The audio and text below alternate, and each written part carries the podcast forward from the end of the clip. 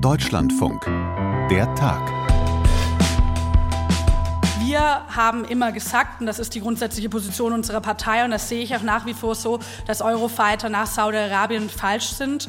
Ist ja völlig klar, was die Grünen-Vorsitzende Ricarda Lang da sagt. An ein Land wie Saudi-Arabien, das Menschenrechte mit Füßen tritt, an einem Bürgerkrieg beteiligt ist und Journalisten zerstückelt, kann man natürlich keine Waffen liefern. Steht ja auch im Koalitionsvertrag. Oder was sagt die Außenministerin dazu? Die Bemühungen Riads um eine bessere Zukunft in der Region. Damit trägt Saudi-Arabien maßgeblich auch in diesen Tagen zur Sicherheit Israels bei und trägt dazu bei, die Gefahr eines regionalen Flächenbrandes einzudämmen.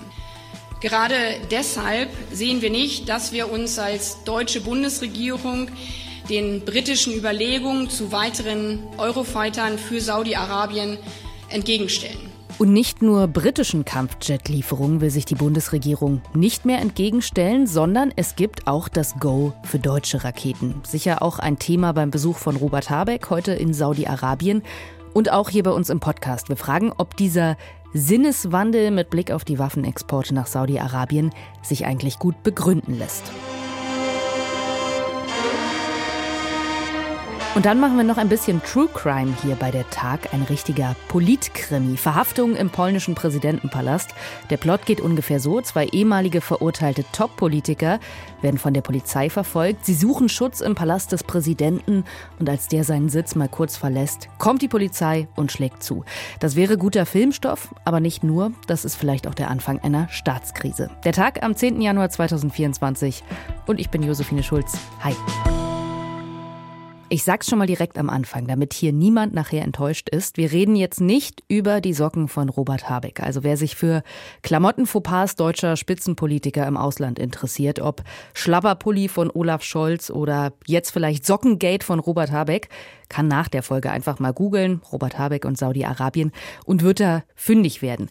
Wir wollen heute über Waffen für Saudi-Arabien sprechen. Nochmal kurz im Koalitionsvertrag der Ampel nachgeschlagen. So, muss ich kurz runterscrollen. Wo haben wir es? Seite 146. Ah ja, da steht was von restriktiver Rüstungspolitik und wir setzen uns für ein nationales Rüstungsexportkontrollgesetz ein und, Zitat, wir erteilen keine Exportgenehmigungen für Rüstungsgüter an Staaten, solange diese nachweislich unmittelbar am Jemenkrieg beteiligt sind. Punkt. Aber ich meine, gut, das ist von 2021. Das war natürlich auch eine ganz andere Zeit. Kein Krieg in der Ukraine, noch nicht dieser große Krieg zwischen Israel und der Hamas oder auch ständige Angriffe der Houthi-Rebellen auf Schiffe im Roten Meer. Jetzt also volle Kehrtwende in der deutschen Haltung. Mitglieder der Bundesregierung plädieren dafür, sich nicht gegen die Lieferung von Kampfjets an Saudi-Arabien zu stellen und Deutschland genehmigt erstmals wieder den Export von Raketen nach Saudi-Arabien. Das ist die erste direkte Genehmigung für Waffenlieferungen dorthin, nachdem die Große Koalition 2018 einen Exportstopp verhängt hatte eben wegen dieser Beteiligung am Jemenkrieg und wegen des Mordes an Jamal Khashoggi, wir erinnern uns dunkel. Jetzt also doch wieder Rüstungslieferungen und das sorgt vor allem bei den Grünen für Streit, weil da doch einige sagen, naja, die Menschenrechtslage in Saudi-Arabien hat sich nicht wirklich geändert und wer weiß, was die mit diesen Waffen am Ende machen. Also Stichwort wertegeleitete Außenpolitik schwierig. Ich kann das jetzt besprechen mit Guido Steinberg von der Stiftung Wissenschaft und Politik, dort Experte für den Nahen Osten und eben besonders auch Experte für Saudi-Arabien. Schönen guten Tag, Herr Steinberg. Hallo, Frau Schulz, danke für die Einladung. Herr Steinberg, eigentlich hatte man sich ja in Deutschland darauf geeinigt, keine Waffenlieferungen an Staaten, die zum Beispiel direkt am Jemenkrieg beteiligt sind. Jetzt will Deutschland offenbar doch zustimmen, zum einen Eurofighter an Saudi-Arabien zu liefern. Und gerade wurde bestätigt, dass Deutschland auch direkt die Lieferung von Iris-T-Lenkflugkörpern nach Saudi-Arabien genehmigt hat. Ich würde gerne mit Ihnen, bevor wir direkt zur Frage der Rüstungslieferungen kommen, weil man in Deutschland ja so wenig hört über den Jemen, Nochmal fragen, wie ist denn da eigentlich der Stand? Ist das noch ein richtiger Krieg, was da stattfindet? Wird da noch aktiv gekämpft oder ist das mehr oder weniger so ein eingefrorener Konflikt?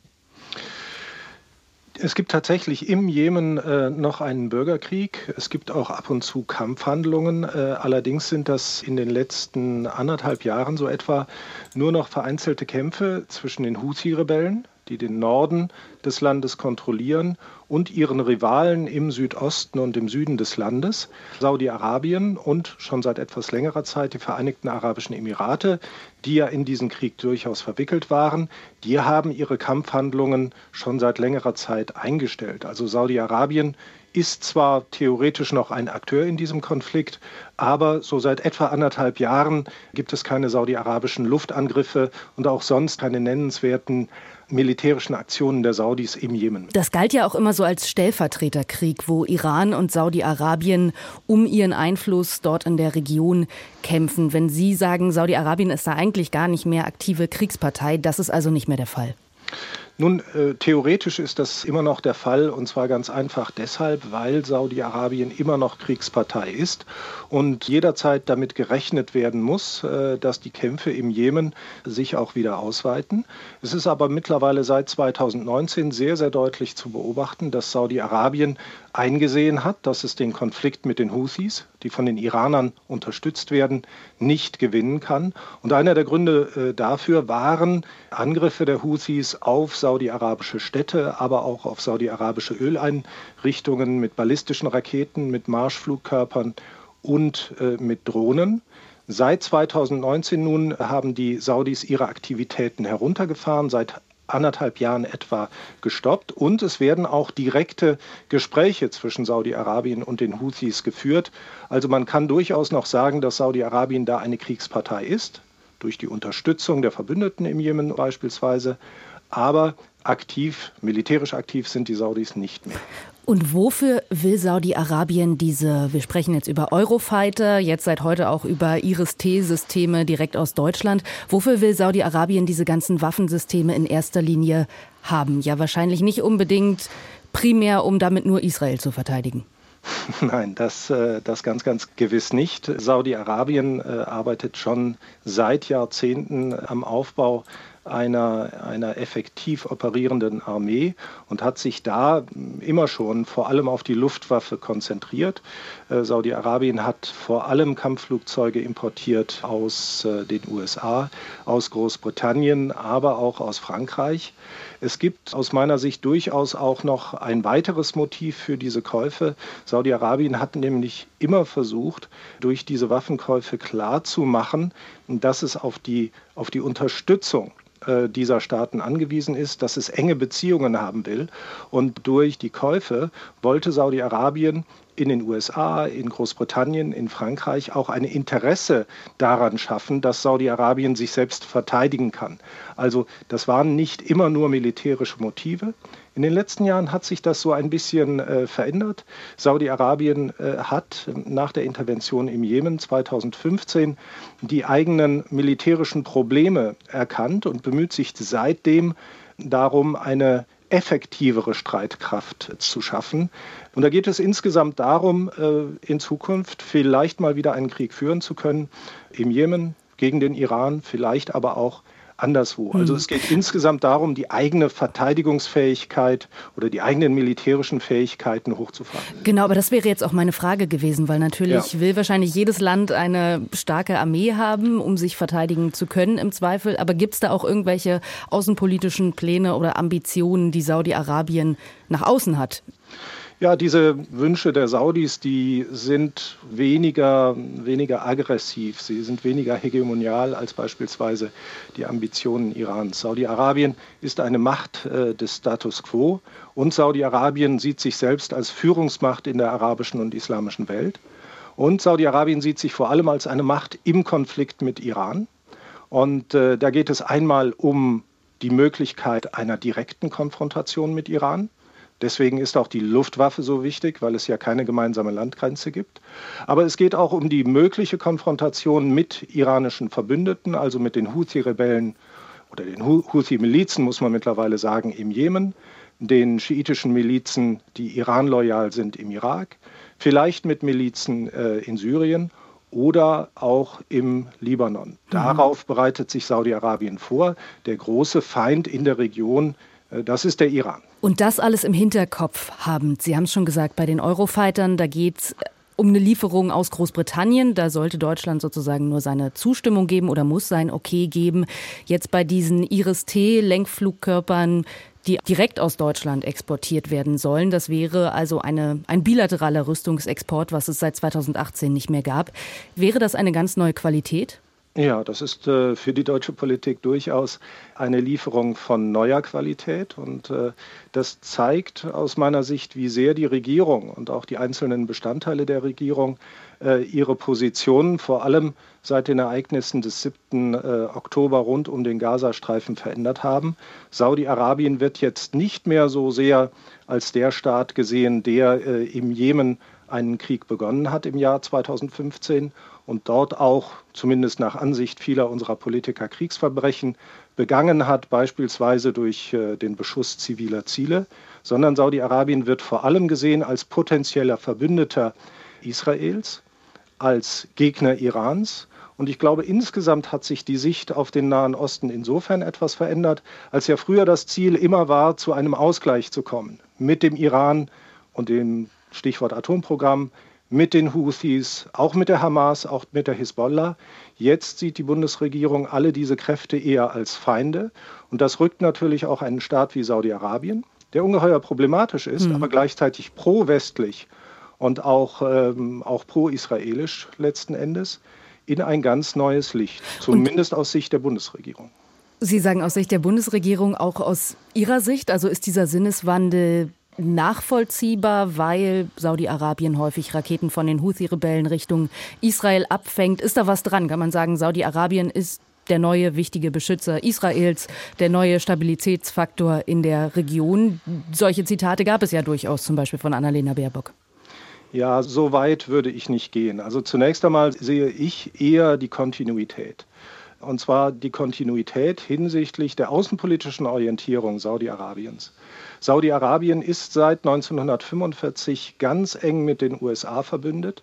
Davor war es mit Großbritannien verbündet und äh, hat deshalb eine ganz ähnliche Position, zumindest im internationalen Machtgefüge, wie Israel, aber auch wie die Bundesrepublik Deutschland. Faktisch waren wir in den letzten Jahrzehnten indirekt mit Saudi-Arabien verbündet. Ganz einfach dadurch, dass wir alle mit den Amerikanern verbündet waren. Und das hat sich ja auch in der deutschen Politik ausgewirkt. Allerdings ähm, hat die deutsche Politik sich immer kritischer gegenüber Saudi-Arabien verhalten, seit Saudi-Arabien 2015 im Jemenkrieg interveniert hat und dann auch aufgrund der ganzen innenpolitischen Probleme im Land, Stichwort Khashoggi-Mord und, äh, und so weiter. Ähm, was sich aus meiner Sicht durchaus verändert hat, auch in, in meinem Denken, ähm, das ist die Position gegenüber den Houthis. Da war früher immer die Rede davon, dass die Houthis zunächst einmal ein jemenitischer Akteur sind die sich äh, aus ganz unterschiedlichen Gründen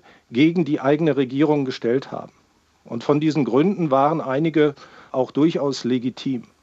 Und äh, auch in der Forschung galt immer die These, dass die iranische Unterstützung nur schwach ist und dass diese iranische Unterstützung erst im Laufe der Jahre, also ab 2011, ab 2014 und dann ab 2017 sich verstärkt hat. Mittlerweile ist es aber so, dass die Houthis als iranischer Stellvertreter agieren. Man kann das jetzt sehr deutlich erkennen in den letzten Wochen. Die Houthis beschießen vor allem die zivile Schifffahrt im Roten Meer, weil die Iraner das so wollen, weil die Iraner ihnen auch die Fähigkeiten dazu verschafft haben, beispielsweise die Drohnen oder auch die Schnellboote. Und äh, das muss aus meiner Sicht auch den Blick auf diesen Konflikt etwas ändern.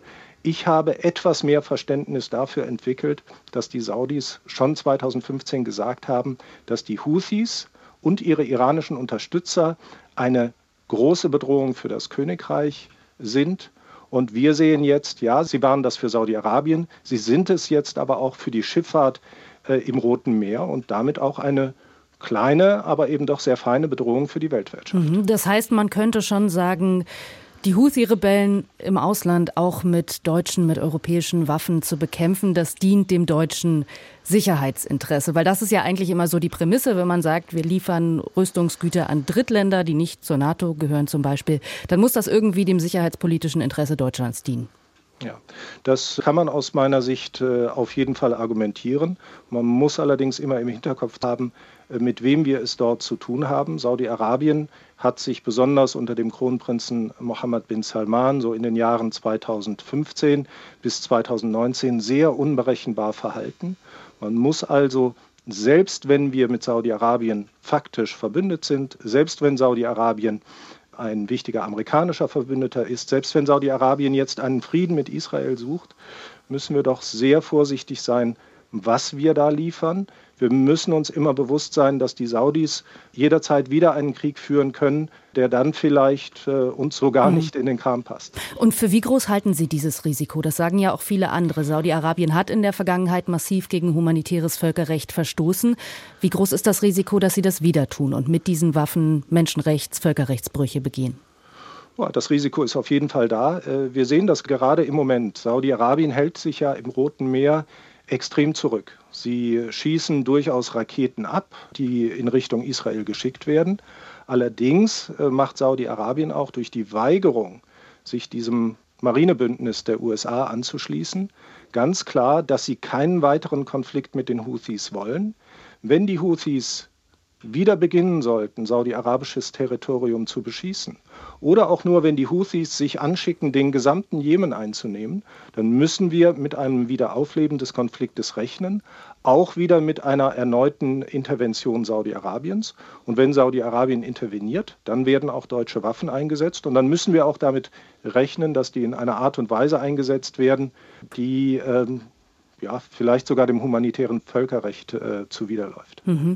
Bei Robert Habecks Besuch heute in Saudi-Arabien, da wird es ja neben der Sicherheitspolitik auch um die Zusammenarbeit in Energiefragen gehen. Auch da erhofft man sich ja einiges von Saudi-Arabien in Richtung Wasserstoff, klimafreundlicher Energien. Gehört das dann zu so einer Energiepartnerschaft quasi auch dazu, dass man dem Land umgekehrt als Dank Waffen liefert? Ja, das nicht notwendigerweise, aber ich habe äh, eben ja schon kurz gesagt, dass ich da eher eine, eine große Kontinuität sehe. Ganz unabhängig davon, äh, was die Saudis in der Innenpolitik und im Jemen so alles angerichtet haben, ist Saudi-Arabien ein G20-Staat, der wichtigste Ölstaat äh, der Welt. Und bei ganz vielen Themen brauchen wir die Saudis, wenn wir zu Lösungen kommen wollen. Das äh, gilt nicht nur für sicherheitspolitische Fragen im Nahen Osten, sondern das gilt auch für die Energiepolitik.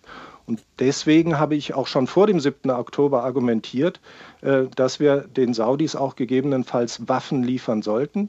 Ganz einfach deshalb, weil das Land so wichtig ist, weil sich die internationale Lage in einer Art und Weise entwickelt, dass wir jeden Freund, jeden Verbündeten, jeden Partner, mit dem wir gut zusammenarbeiten können, auch pflegen müssen. Das wäre eher mein hm. Argument mhm. gewesen.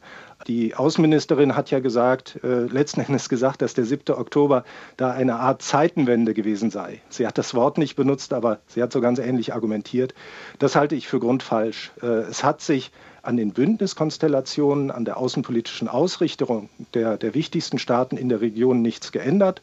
Nur die Bundesregierung, die hat jetzt einfach ihre Politik geändert und sucht natürlich ein bisschen verzweifelt nach Argumenten, warum man nun einem so problematischen Partner äh, so weit entgegenkommt. Wie muss man sich das polnische Rechtssystem vorstellen? Der neue Parlamentspräsident hatte eine, ich würde mal sagen, sehr interessante Erklärung. Jetzt sehen die Polinnen und Polen, wohin das geführt hat. Ein Pole, der vor Gericht geht mit einer wichtigen Frage, vielleicht, entschuldigen Sie das triviale Beispiel, wegen der Erbschaft einer Großmutter. Er wird vielleicht in einem Urteil bestätigt bekommen, er habe geerbt. In einem anderen, die Großmutter habe von ihm einen Erbe erhalten. In einem dritten, in Wirklichkeit sei er die Großmutter. Und im vierten, dass er doch der Enkel sei, der geerbt hat. Das sind die Folgen dieser Rumfummelei am Justizwesen.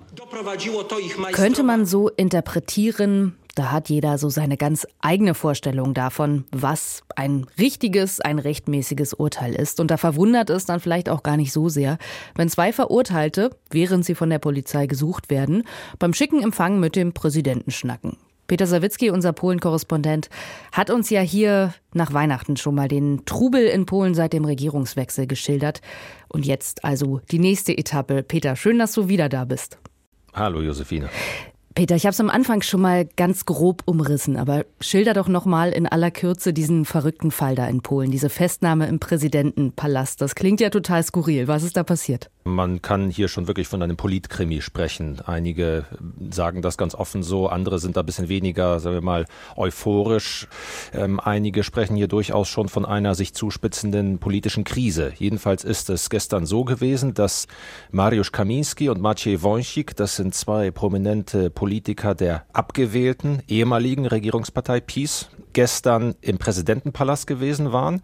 Sie waren zu einem Empfang beim Präsidenten Andrzej Duda geladen. Das ist an sich vielleicht noch nicht allzu besonders, wenn nicht Haftbefehl gegen die beiden bestanden hätte. Und die Polizei hatte auch gestern im Laufe des Morgens versucht, Kaminski und Wojcik zu verhaften, hatten sie in ihren Wohnungen nicht angetroffen, weil sie zu dem Zeitpunkt schon in Richtung des Präsidentenpalastes unterwegs gewesen waren. Und man hat dann abgewartet, was dann passieren würde. Also würde die Polizei tatsächlich in den Palast hineingehen, um die dort dann festzusetzen. Tatsächlich ist es dann auch passiert. Nach 19 Uhr sind die beiden Männer dann dort verhaftet worden. Und zwar zu einem Zeitpunkt, als Duda nicht im Präsidentenpalast, also im Amtssitz gewesen war. Er war zu dem Zeitpunkt auf einem anderen politischen Termin in seiner Residenz, die sich woanders in Warschau äh, befindet. Er hat dann noch versucht, in den Präsidentenpalast zurückzufahren, ist da offenbar durch einen liegen gebliebenen Bus aufgehalten worden. Aber ungeachtet dessen fand diese Verhaftung statt. Die beiden Männer sind auf die Polizeiwache zunächst gebracht worden, dann in eine Haftanstalt, wo sie sich mittlerweile aufhalten. Und heute wurde außerdem bekannt, dass Mariusz Kaminski, ein früherer Innenminister unter Peace in den Hungerstreik getreten ist. Hm, okay, ich wollte es gerade sagen, muss man vielleicht noch dazu sagen, das war nicht irgendein ehemaliger Politiker, ne, sondern der Innenminister und ich glaube sein Staatssekretär, oder? Genau, ähm, Maciej Wąsik ist auch grundsätzlich ein sehr enger Vertrauter, enger Mitarbeiter seit vielen Jahren schon von Kamiske gewesen. Die beiden haben schon ja über viele Jahre Karriere hm. in der Partei und auch früher in der Regierungszeit, in der ersten Regierungszeit von Peace gemacht. Das ist ja schon ja, ich sag mal, ein ziemlich harter Move, da von der Polizei in den Palast des amtierenden Präsidenten reinzumarschieren und da Leute zu verhaften. Leute, die jetzt sagen, die neue Regierung gehe mit sehr harten oder ja auch problematischen Mitteln gegen die Vorgängerregierung und alles, was die umgesetzt haben, vor, die vielleicht sagen, da würden jetzt politische Gefangene gemacht. Ist da irgendwas dran? Was, was wurde denen denn konkret vorgeworfen oder wofür wurden die verurteilt, die beiden? Ja, das sind wirklich harte Worte, die hier gewählt werden. Das ist teilweise, man muss das sagen, blanker Hohn, wenn von politischen Häftlingen gesprochen wird, weil äh, das ist ein Hohn gegenüber den tatsächlichen politischen Häftlingen. Es gibt zum Beispiel einen polnisch-belarussischen Journalisten, der im Straflager in Belarus sitzt. Äh, mit dem haben die sich hier zum Teil verglichen und das äh, kritisieren hier viele Leute aufs Schärfste, diese Art der Rhetorik man muss tatsächlich ein bisschen zurückblicken, was den Grund der Verhaftung anbelangt. Und das geht an den Kern des Urkonflikts zwischen Peace und anderen Parteien darüber, wie im Prinzip der polnische Staat aussehen soll. 2005 bis 2007 war nämlich PiS zum ersten Mal an der Macht, hatte die Regierung gestellt und 2007 war Mariusz Kaminski Chef der Antikorruptionsbehörde damals und Maciej Wąsik sein Stellvertreter. Und in dieser Zeit haben sie, das wurde dann später vor Gericht ihnen vorgeworfen, eine Korruptionsaffäre inszeniert mit dem Ziel, den Chef einer Partei, die Koalitionspartner von Peace damals war, zu diskreditieren, um ihn dann loszuwerden. Und dieser Plan ist dann zwar gescheitert, aber sie wurden dann einige Jahre später in erster Instanz wegen Amtsmissbrauchs, wegen Urkundenfälschung und anderer Dinge verurteilt und daraufhin von Andrzej Duda, der 2015 neu ins Präsidentenamt gewählt worden war, begnadigt. Das Problem war, dass das zu einem Zeitpunkt stattfand, als es kein rechtskräftiges Urteil gegeben hatte. Und das wurde von Anfang an also im Prinzip als nichtig betrachtet, dass es diese Begnadigung mhm. gegeben hat. Aber ungeachtet dessen blieben sie in Freiheit. Auch deswegen, weil Peace ja dann ab 2015 wieder an der Regierung war.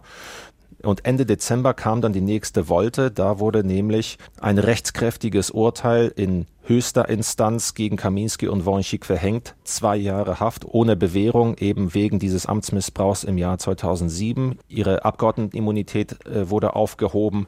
Was sie allerdings nicht anerkannt haben, sie haben das als unrechtmäßig abgetan, Andrzej Duda inklusive, weil er ja aus seiner Sicht die beiden begnadigt hatte. Und auch mit dem Argument hat er es begründet, die beiden hätten ja ohnehin versucht, gegen Korruption damals vorzugehen. Ähm, das ist ohnehin so das Hauptargument auch der Peace-Seite hm. gewesen. Das Ganze hätte einem höheren Zweck gedient, was sie damals gemacht hätten. Ähm, ungeachtet dessen ist es jetzt trotzdem zu dieser Verhaftung gekommen. Und nun hast du schon gesagt, für dich hat das Züge einer Verfassungs- oder Staatskrise. Hast du auch heute Morgen bei uns in der Redaktionskonferenz gesagt. Also klar, der Fall ist super verrückt, aber warum gleich als Anzeichen einer Staatskrise? Es gibt zumindest das Potenzial dazu, das muss man schon sagen, weil es diesen Grundkonflikt gibt, der jetzt nochmal offen zutage tritt. Es gibt zwei Wahrnehmungen dieser politischen Lager darüber, was Recht und was Unrecht ist. Und wenn man so will, zwei juristische Realitäten. Peace hat den Staat in Polen in großen Teilen, aber nicht komplett umgebaut in den vergangenen acht Jahren. Das hat zum Beispiel dazu geführt, wenn wir uns zum Beispiel nur das oberste Gericht anschauen, dass es dort einzelne Kammern gibt, die als Peace nah gelten, die mit parteinahen Leuten besetzt wurden und andere nicht, die seit vielen Jahren, wenn man so will, als unabhängige Gerichtskammern funktionieren. Und tatsächlich hat sich das oberste Gericht auch schon in unterschiedlicher Weise zum Fall Kaminski geäußert, zum Beispiel was die Erlöschung des Abgeordnetenmandats angeht. Heute übrigens hat eine Kammer am obersten Gericht nochmal bestätigt, dass Kaminski auch nicht mehr Abgeordneter ist, mit Blick eben auf seine äh, Verurteilung. Naja, aber die Polizei hat eben auf Grundlage dieses Urteilsspruchs von Ende 2023 diese Verhaftung dann umgesetzt, diesen Urteilsspruch äh, vollstreckt. Andrzej Duda und Peace berufen sich aber zum Beispiel darauf, dass das Verfassungsgericht die Begnadigung, die vermeintliche Begnadigung 2015 bestätigt habe. Das Problem ist wiederum, dass das Verfassungsgericht komplett auf Linie von Peace gebracht worden ist. Und das haben übrigens auch europäische Institutionen so ähm, dargelegt. Das heißt, das Verfassungsgericht kann man eigentlich nicht als unabhängig in Polen äh, betrachten.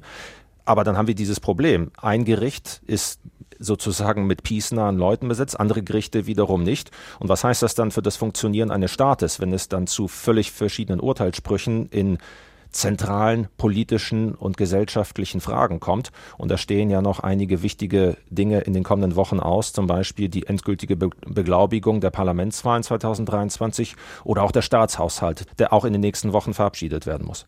Dann erzähl noch mal, was es mit dem Haushalt auf sich hat. Worum geht's da und was wäre, wenn der scheitert?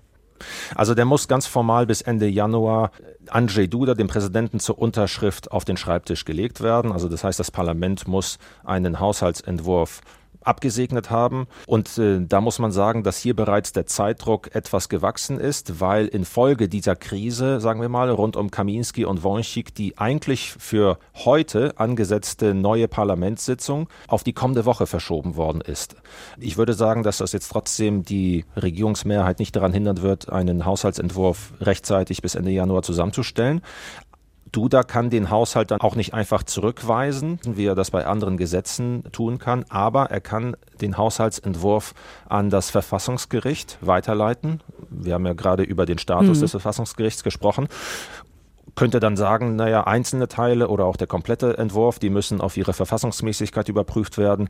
Dann hat das Gericht einige Wochen Zeit und könnte dann theoretisch einen Verfassungsbruch erkennen, könnte sogar die Verhaftung jetzt von Kaminski und Wojcik als Vorwand nehmen, um dann zu sagen, die Abstimmung im Parlament über den Haushalt sei unrechtmäßig gewesen. Und dann könnte Andrzej Duda Neuwahlen ausrufen. Das ist zumindest in der Theorie denkbar. Ob das politisch opportun ist, ist eine andere Frage. Es ist auch noch unklar, wie er sich in dieser Sache verhalten wird, aber nach dieser Zuspitzung rund um Kaminski, weil sich auch Duda da unnachgiebig zeigt und an seiner Haltung festhält, ist es nicht ausgeschlossen, dass es dazu kommt. Aber Stichwort opportun, wie sich Duda verhält oder nicht opportun. Wir haben ja hier vor einer Weile, ich glaube kurz nach Weihnachten schon mal gesprochen über die Umbruchphase in Polen. Und da hast du auch schon gesagt, na ja, Präsident Duda könnte theoretisch ganz vieles blockieren, weil er eben oft so ein Vetorecht hat. Aber dass er das vielleicht gar nicht in allen Fällen machen wird, weil das auch nicht gut für ihn aussehe. Zeigt sich jetzt doch, er geht da auf kompletten Konfrontationskurs, wenn er zum Beispiel diese beiden verurteilten Ex-Politiker bei sich versteckt hat und versucht da die neue Regierung komplett zu sabotieren. Es ist immer noch nicht so richtig klar, was ihn genau umtreibt. Manche hier mutmaßen, Peace irgendwelche Druckmittel gegen ihn in der Hand hat, so dass er überhaupt äh, sich gezwungen sieht, so zu handeln, wie er handelt, oder ob er da irgendwo noch eine Möglichkeit sieht, einen Mittelkurs zu finden, um sich als unabhängiger politischer Akteur ähm, auch für später in Stellung zu bringen, zum Beispiel im Peace-Lager für die Zeit nach Jaroslaw Kaczynski, der irgendwann ähm, nicht mehr an der Spitze der Partei stehen wird. Da ist aber wirklich die Frage, wenn er solche Sachen jetzt tut und sich so unnachgiebig zeigt, wie er später wirklich lagerübergreifend Weber sein wird. In jedem Fall scheint er selber auch einen Machtkampf mit Donald Tusk in einem gewissen Rahmen führen zu wollen, um sich zumindest selber als Akteur so gut es geht zu positionieren wo es unklar ist, was sein Endziel tatsächlich ist, ein übergeordnetes Ziel. Und das führt am Ende trotzdem zu diesem Kernkonflikt, wenn, denn Andrzej Duda kommt ja auch aus den Reihen von Peace und dort in der Partei ist man zum Beispiel der Meinung, dass äh, Polen mit dem kommunistischen Erbe nicht mhm. richtig aufgeräumt hat. Und auch in diesem Rahmen haben auch diese Handlungen von Kaminski und Wojcikow stattgefunden. Und es ist eben auch dieser Urkonflikt jetzt hier sichtbar zwischen Peace und den eher liberalen Parteien. Soll sich Polen eher, sagen wir mal, liberal, europäisch entwickeln oder patriotisch, wie es auf Seiten von Peace heißt? Und wenn du sagst, wenn das mit dem Haushalt scheitert, das könnte auch auf Neuwahlen hinauslaufen, Glaubst du, das ist eigentlich der Plan der Peace? Also steckt da eine große Strategie dahinter, dass man Neuwahlen will? Oder wollen die jetzt einfach maximal Ärger machen? Also letzteres würde ich sagen, ist das Mindestziel. Ersteres würde es im Bestfall geben, wobei ich mir tatsächlich nicht so sicher bin, ob da wirklich eine große Strategie dahinter äh, steckt. Ich habe ein bisschen das Gefühl, dass die Partei zunehmend ratlos, vielleicht auch etwas verzweifelt wirkt, weil sie jetzt wirklich sieht, wie ganz konkret ihr die politische Kontrolle aus den Händen gleitet. Viele hatten das vielleicht noch nicht so richtig realisiert nach den Parlamentswahlen, dass die Regierung wirklich abgewählt worden war. Peace war zwar stärkste Kraft, aber hatte eben keine politische Machtoption in der Hand und ist, glaube ich, auch nicht wirklich zur Kenntnis genommen, dass es dieses große gesellschaftliche Mandat gegeben hatte, diese Partei einfach abzuwählen, dass sie nicht mehr in der Regierung ist.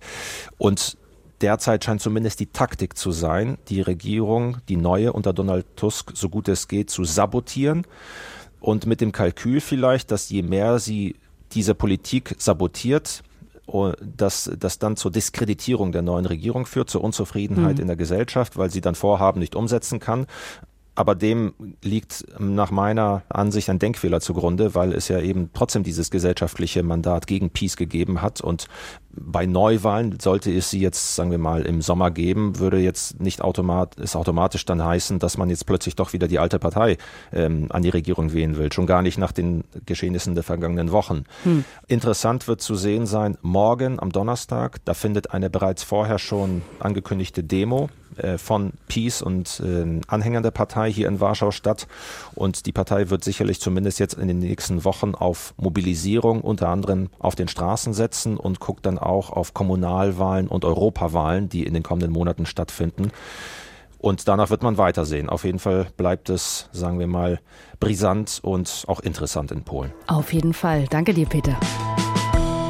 Wir hatten heute mal wieder eine ganze Liste an möglichen Themen, die wir heute Morgen diskutiert haben, die auch spannend gewesen wären für den Podcast. Zum Beispiel, wie sicher ist eigentlich Fliegen noch, nachdem sich ja herausgestellt hat, dass da bei Boeing so einige Schrauben nicht so fest sitzen, wie sie sollten. Oder auch eine große investigative Recherche von Korrektiv zu einem geheimen Treffen der extremen Rechten mit AfD-Lern, Neonazis, Unternehmern, die abgeschieden unter anderem über einen Masterplan für Massenabschiebungen aus Deutschland gesprochen haben. Die haben den ganzen Tag darüber gesprochen, wie man Ausländer oder sogar Menschen mit deutschem Pass, die ihnen nicht passen, aus dem Land treiben möchte. Das ist eine der Hauptthemen, Hauptziele dieses Treffens gewesen. Und sicherlich geht es auch darum, Ideen aus diesem Raum dann eben über Influencer in die Öffentlichkeit zu spielen. Das war Justus von Daniels, Chefredakteur von Korrektiv in unserem Medienmagazin Medias Res. Das Interview lässt sich natürlich auch nachhören, wie alles bei uns in der DLF Audiothek. Da geht es vor allem um die Medienstrategie dieser rechten Netzwerke und vor allem auch die Empfehlung an der Stelle, sich die ganze Story von Korrektiv, der gemeinnützigen investigativen Plattform, mal anzuschauen. Das ist wirklich höchst interessant und auch ja, verstörend, was die Kollegen da recherchiert haben. Der Titel heißt Geheimplan gegen Deutschland. Was nicht geheim ist, ist unsere E-Mail-Adresse, der Tag deutschlandfunk.de für Feedback jeder Art, über das wir uns freuen. Und für heute waren im Team Silvia Engels und Josephine Schulz. Das bin ich. Wir sagen Danke an alle fürs Hören und ja, tschüss, bis bald.